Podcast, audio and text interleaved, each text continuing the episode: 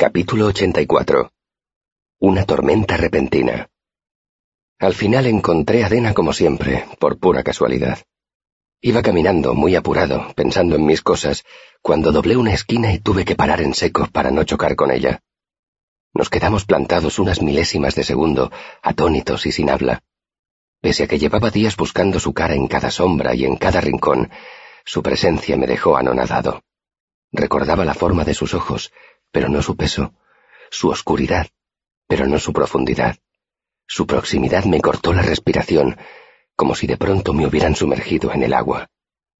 Había pasado largas horas pensando cómo sería ese encuentro. Había imaginado la escena un millar de veces. Temía que ella se mostrara distante, ausente, que me reprochara que la hubiera dejado sola en el bosque, que estuviera callada y dolida.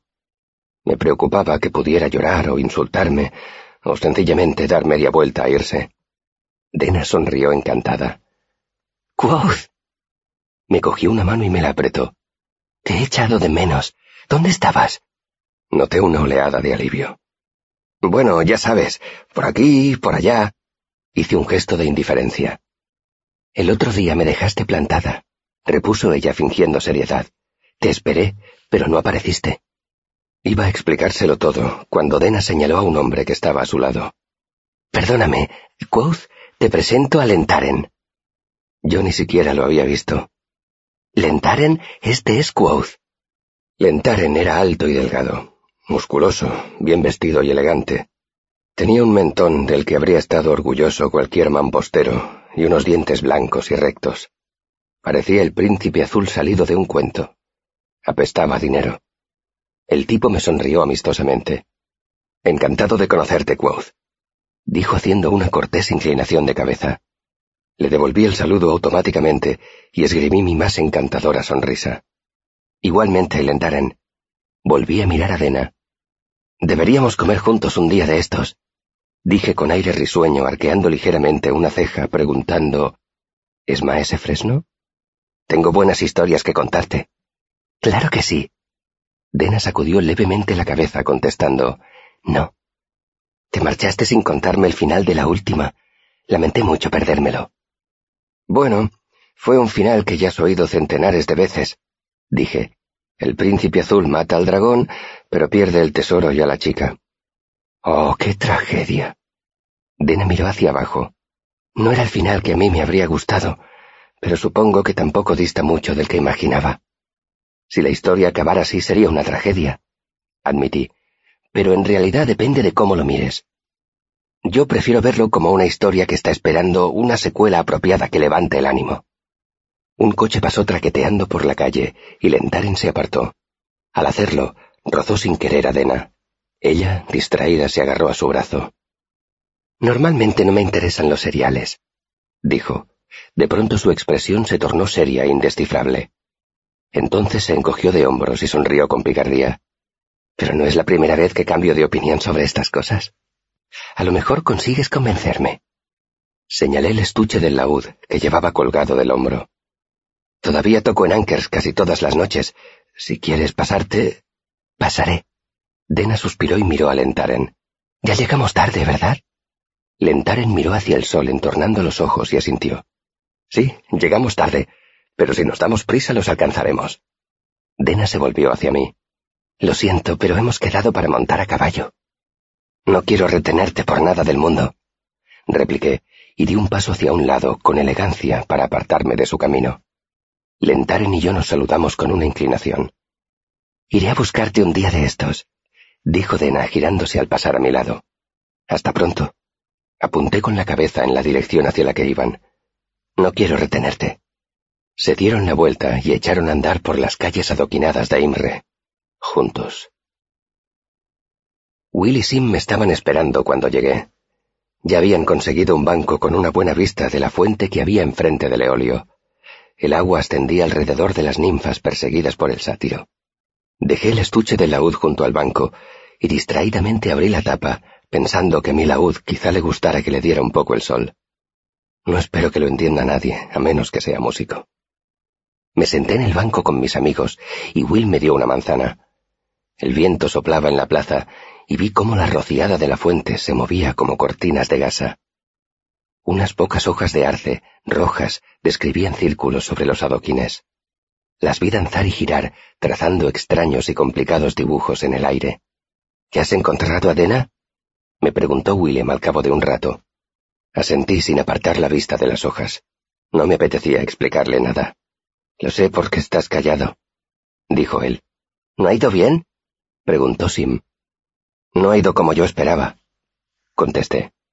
Ambos asintieron con la cabeza y hubo otro momento de silencio. He estado pensando en lo que nos contaste, dijo Will. En lo que dijo Dena, hay un fallo en su historia. Sim y yo lo miramos con curiosidad. Dijo que estaba buscando a su mecenas, continuó Willem. Te acompañó para buscarlo, pero más tarde dijo que sabía que él estaba bien porque... Will titubeó un poco. Se lo encontró cuando volvía a la granja en llamas. Eso no encaja. ¿Por qué iba a buscarlo si sabía que estaba bien? No me lo había planteado. Antes de que pudiera pensar una respuesta, Simon negó con la cabeza. Dena solo buscaba una excusa para pasar un tiempo con Quoth, dijo como si fuera irrebatible. Willem arrugó un poco la frente. Sim nos miró como si le sorprendiera tener que explicarse. Es evidente que le gustas, dijo, y empezó a contar con los dedos. Te encuentra en Ankers. Va a buscarte a Leolio aquella noche que salimos los tres juntos. Se inventa una excusa para pasearse por el bosque contigo un par de días. Dije exasperado. Si yo le interesara, podría encontrarla más de una vez al mes sin necesidad de buscarla tanto. Eso es una falacia lógica, dijo Sim con convicción. Causa falsa. Lo único que demuestra es que eres malísimo buscando, o que ella es difícil de encontrar, pero no que no le intereses. De hecho, intervino Willem defendiendo a Simon. Dado que ella te encuentra a ti más a menudo que tú a ella, parece probable que pase un tiempo considerable buscándote. Tú tampoco eres fácil de encontrar. Eso indica que hay un interés. Pensé en la nota que me había dejado Dena en la ventana de mi habitación, y por un instante tonteé con la posibilidad de que Sim tuviera razón. Sentí parpadear en mi pecho una débil llama de esperanza al recordar la noche que habíamos pasado en lo alto del itinolito. Entonces recordé que esa noche Dena deliraba, y recordé a Dena sujetándose al brazo de Lentaren. Pensé en el alto, atractivo y rico Lentaren y en todos los otros hombres, muchísimos, que tenían algo que ofrecerle que valiera la pena algo más que una buena voz y varoniles bravatas. ¿Sabes que es verdad?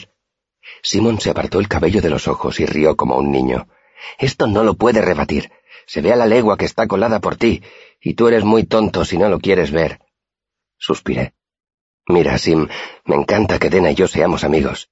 Es una persona encantadora, y me lo paso muy bien con ella. Eso es todo lo que hay. Confería mi tono de voz el grado justo de jovial indiferencia para convencer a Sim con la esperanza de que me dejara tranquilo un rato. Sim me miró un momento y luego se encogió de hombros. Si es así, me apuntó con el trozo de pollo que se estaba comiendo. Fela no para de hablar de ti. Cree que eres un tipo fenomenal y además le salvaste la vida. Estoy seguro de que ahí tienes posibilidades. Me encogí de hombros y me quedé observando los dibujos que hacía el viento con el agua de la fuente. ¿Sabéis que tendríamos que... Sim no terminó la frase y miró más allá de mí. De pronto se borró de su rostro toda expresión. Me di la vuelta para ver qué estaba mirando y vi el estuche de mi laúd vacío. Mi laúd había desaparecido. Miré alrededor, frenético, listo para ponerme en pie de un brinco y echar a correr en su busca. Pero no fue necesario, porque unos palmos más allá estaban Ambros y unos cuantos amigos suyos. Ambros sujetaba mi laúd con una mano lo misericordioso, murmuró Simón, y luego en voz alta dijo, Devuélveselo, Ambrós. Tranquilo, Elir, le espetó Ambrós. Esto no es asunto tuyo. Me levanté sin dejar de mirarlos a él y a mi laúd. Creía que Ambrós era más alto que yo, pero cuando me levanté vi que medíamos lo mismo. Ambrós también pareció extrañarle un poco. Dámelo, dije y alargué un brazo. Me sorprendió ver que no me temblaba la mano pero por dentro sí temblaba, de miedo y de rabia. Dos partes de mí intentaron hablar al mismo tiempo. La primera parte gritaba, No le hagas nada, por favor. Otra vez no. No lo rompas. Dámelo, por favor. No lo cojas así por el mástil. La otra mitad recitaba Te odio, te odio, te odio, como si escupiera sangre. Di un paso adelante. Dámelo. Mi voz me sonó extraña, monótona y desprovista de emoción, llana como la palma extendida de mi mano. Había dejado de temblar por dentro. Ambrose titubeó un momento desconcertado por mi tono de voz. Noté su desasosiego. Yo no me estaba comportando como él esperaba que lo hiciera. Detrás de mí, oí a Willem y a Simon contener la respiración. Detrás de Ambrose sus amigos esperaban, inseguros de pronto. Ambrose sonrió y arqueó una ceja. Es que te he escrito una canción y necesita acompañamiento. Cogió el laúd con rudeza y rasgueó las cuerdas sin ton ni son. Algunos estudiantes que pasaban por allí se pararon para oírle cantar. Había una vez un liante llamado Quoth, que tenía una lengua de escorpión. Los maestros lo tenían por simpático, y por eso le daban con el látigo. Los curiosos ya habían formado un corro alrededor de Ambrose, y sonreían y reían, entretenidos con su pequeño espectáculo. Animado, Ambrose hizo una amplia reverencia. ¡Todos juntos! gritó, alzando las manos como un director de orquesta y usando mi laúd como batuta. Di otro paso adelante. Devuélvemelo o te mato. En ese instante lo decía en serio. Todos guardaron silencio. Al ver que no iba a conseguir la reacción esperada, Ambrose fingió indiferencia. Hay gente que no tiene sentido del humor, dijo dando un suspiro. Cógelo. Me lo lanzó, pero los laúdes no están hechos para lanzarlos. Dio un giro raro en el aire, y cuando fui a asirlo no había nada entre mis manos. El que Ambrose fuera torpe o cruel no cambia las cosas para mí. Mi laúd cayó sobre los adoquines y se oyó un crujido al astillarse. Ese sonido me recordó el espantoso ruido que había hecho el laúd de mi padre cuando lo aplasté con el cuerpo en aquel sucio callejón de Tarbín. Me agaché para recogerlo e hizo un ruido que me recordó al de un animal herido. Ambrose se volvió para mirarme y vi la burla danzar en su rostro. Abrí la boca para aullar, para llorar, para maldecirlo, pero lo que salió de mi boca fue otra cosa, una palabra que yo sabía y que no recordaba. Entonces, lo único que oí fue el sonido del viento. Entró rugiendo en la plaza como una repentina tormenta. Un coche que estaba cerca se deslizó de lado por los adoquines, y los caballos se encabritaron asustados. A alguien se le escaparon de las manos unas partituras que revolotearon alrededor de nosotros como un extraño relámpago. Me vi forzado a dar un paso adelante. El viento los empujó a todos. A todos menos a Ambrose, que cayó al suelo girando sobre sí mismo como si lo hubiera golpeado la mano de Dios. De pronto volvió a reinar la calma. Caían papeles girando como hojas secas. La gente miraba alrededor, perpleja, despeinada y con la ropa desaliñada. Algunos se tambaleaban e intentaban sujetarse a algún sitio para protegerse de una tormenta que ya había cesado. Me dolía la garganta. Mi laúd estaba roto. Ambrose se puso en pie con dificultad. Se sujetaba un brazo contra el costado y le salía sangre de la cabeza. La mirada de miedo y de confusión que me lanzó supuso para mí un breve y dulce placer. Pensé en volver a gritarle. Me pregunté qué pasaría si lo hacía. ¿Volvería a venir el viento? ¿Se lo tragaría la tierra? Oí relinchar a un caballo asustado. Empezó a salir gente del eolio y de los otros edificios que bordeaban la plaza. Los músicos miraban alrededor con el rostro desencajado y todo el mundo hablaba a la vez. ¿Sido eso? Puntes por todas partes. Ayúdame antes de que... Sido él. Ese de ahí, el del pelo rojo. ¡Demonio! ¡Un demonio de viento! Miré alrededor, mudo y confuso, hasta que Willem y Simon se me llevaron de allí a toda prisa. No sabíamos a dónde llevarlo, le dijo Simon a Kilvin. Contádmelo todo otra vez, dijo Kilvin con serenidad. Pero esta vez que hable solo uno. Señaló a Willem. Intenta poner las palabras en orden. Estábamos en el despacho de Kilvin. La puerta estaba cerrada y las cortinas corridas. Willem empezó a explicar lo que había ocurrido. Fue cogiendo velocidad y pasó a hablar en Siaru. Kilvin asentía con aire pensativo. Simon escuchaba atentamente y de vez en cuando intercalaba una o dos palabras. Yo estaba sentado en un taburete. Mi mente era un torbellino de confusión y de preguntas a medio formular. Me dolía la garganta. Estaba cansado y notaba el cuerpo agriado por la adrenalina. En medio de todo eso, en lo más profundo de mi pecho, una parte de mí bullía de ira como el carbón de una forja cuando el herrero aviva el fuego, rojo y caliente. Estaba embotado, como si me cubriera una capa de cera de veinte centímetros de grosor. No existía Quoth, solo la confusión, la rabia y el embotamiento que lo envolvía todo.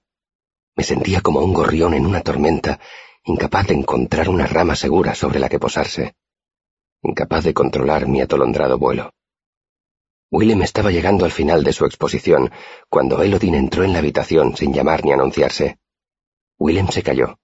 Yo le lancé al maestro nominador una mirada de soslayo y luego volví a mirar el destrozado laúd que tenía en las manos. Al darle la vuelta, me hice un corte en el dedo con una astilla.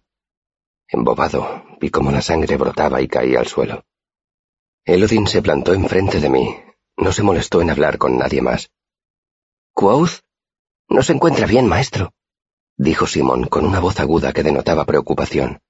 Se ha quedado mudo, se niega a hablar. Yo oía esas palabras, sabía que tenían un significado y hasta sabía qué significados les correspondían, pero no las entendía. Me parece que se ha dado un golpe en la cabeza, terció Willem. Te mira, pero no está. Se le han puesto ojos de perro. ¿Quoth? repitió Elodin.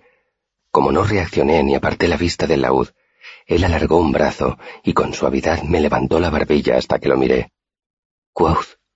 Parpadeé. Elodin me miró. Sus oscuros ojos me tranquilizaron un poco. Aplacaron la tormenta que se había desatado en mi interior. Aerlef Sedi, dijo. Dilo. ¿Qué? Simon dijo algo que yo oí como si estuviera muy lejos. ¿Viento? Aerlefsedi, repitió Elodin paciente, mirándome fijamente. Aerlefsedi, murmuré. Elodin cerró un momento los ojos con expresión serena, como si tratara de captar una débil nota musical transportada por una suave brisa. Como no podía verle los ojos, empecé a descarriarme. Agaché la cabeza y vi mi laúd roto, pero Elodin volvió a cogerme por la barbilla y me levantó el rostro. Clavó sus ojos en los míos. El embotamiento se redujo, pero la tormenta seguía dentro de mi cabeza. Entonces algo cambió en los ojos de Elodin. Dejó de mirar hacia mí y miró dentro de mí. Solo sé describirlo así. Miró en lo más profundo de mí. No a mis ojos, sino que a través de ellos. Su mirada entró en mí y se asentó sólidamente en mi pecho, como si hubiera metido ambas manos en mi cuerpo y estuviera tanteando la forma de mis pulmones, el movimiento de mi corazón, el calor de mi ira, el trazado de la tormenta que se desataba dentro de mí. Se inclinó hacia adelante y sus labios me rozaron una oreja. Noté su aliento. Dijo algo y la tormenta amainó. Encontré un sitio donde caer. Hay un juego al que todos los niños juegan un día u otro, Extiendes los brazos y giras sobre ti mismo una y otra vez, y ves como todo se vuelve borroso. Primero estás desorientado, pero si sigues girando el rato suficiente, el mundo se resuelve y ya no estás mareado y sigues girando con el mundo borroso alrededor de ti. Entonces paras y el mundo adopta su forma normal. De pronto estás muy mareado y todo se mueve y da sacudidas. Todo oscila alrededor de ti, eso fue lo que sentí cuando Elodin detuvo la tormenta que se había desatado en mi cabeza. De pronto, violentamente mareado, grité y alcé las manos para no caerme hacia un lado, hacia arriba, hacia adentro. Noté que unos brazos me agarraban. Enrosqué los pies en el taburete y empecé a caerme al suelo. Fue aterrador, pero pasó enseguida. Cuando me recuperé, Elodin se había marchado.